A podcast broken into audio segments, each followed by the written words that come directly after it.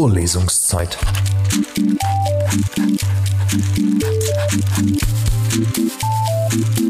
Der Geschichten-Podcast für jede Gelegenheit.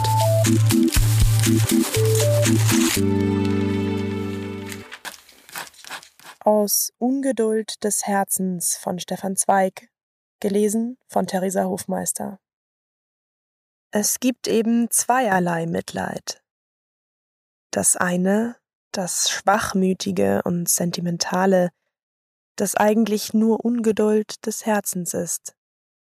Sich möglichst schnell frei zu machen von der peinlichen Ergriffenheit vor einem fremden Unglück, jenes Mitleid, das gar nicht Mitleiden ist, sondern nur instinktive Abwehr des fremden Leidens von der eigenen Seele. Und das andere, das einzig zählt, das unsentimentale, aber schöpferische Mitleid, das weiß, was es will und entschlossen ist, geduldig und mitduldend alles durchzustehen bis zum letzten seiner Kraft und noch über dies letzte hinaus. Vorlesungszeit. Vorlesungszeit ist eine M945 Produktion. Ein Angebot der Media School Bayern.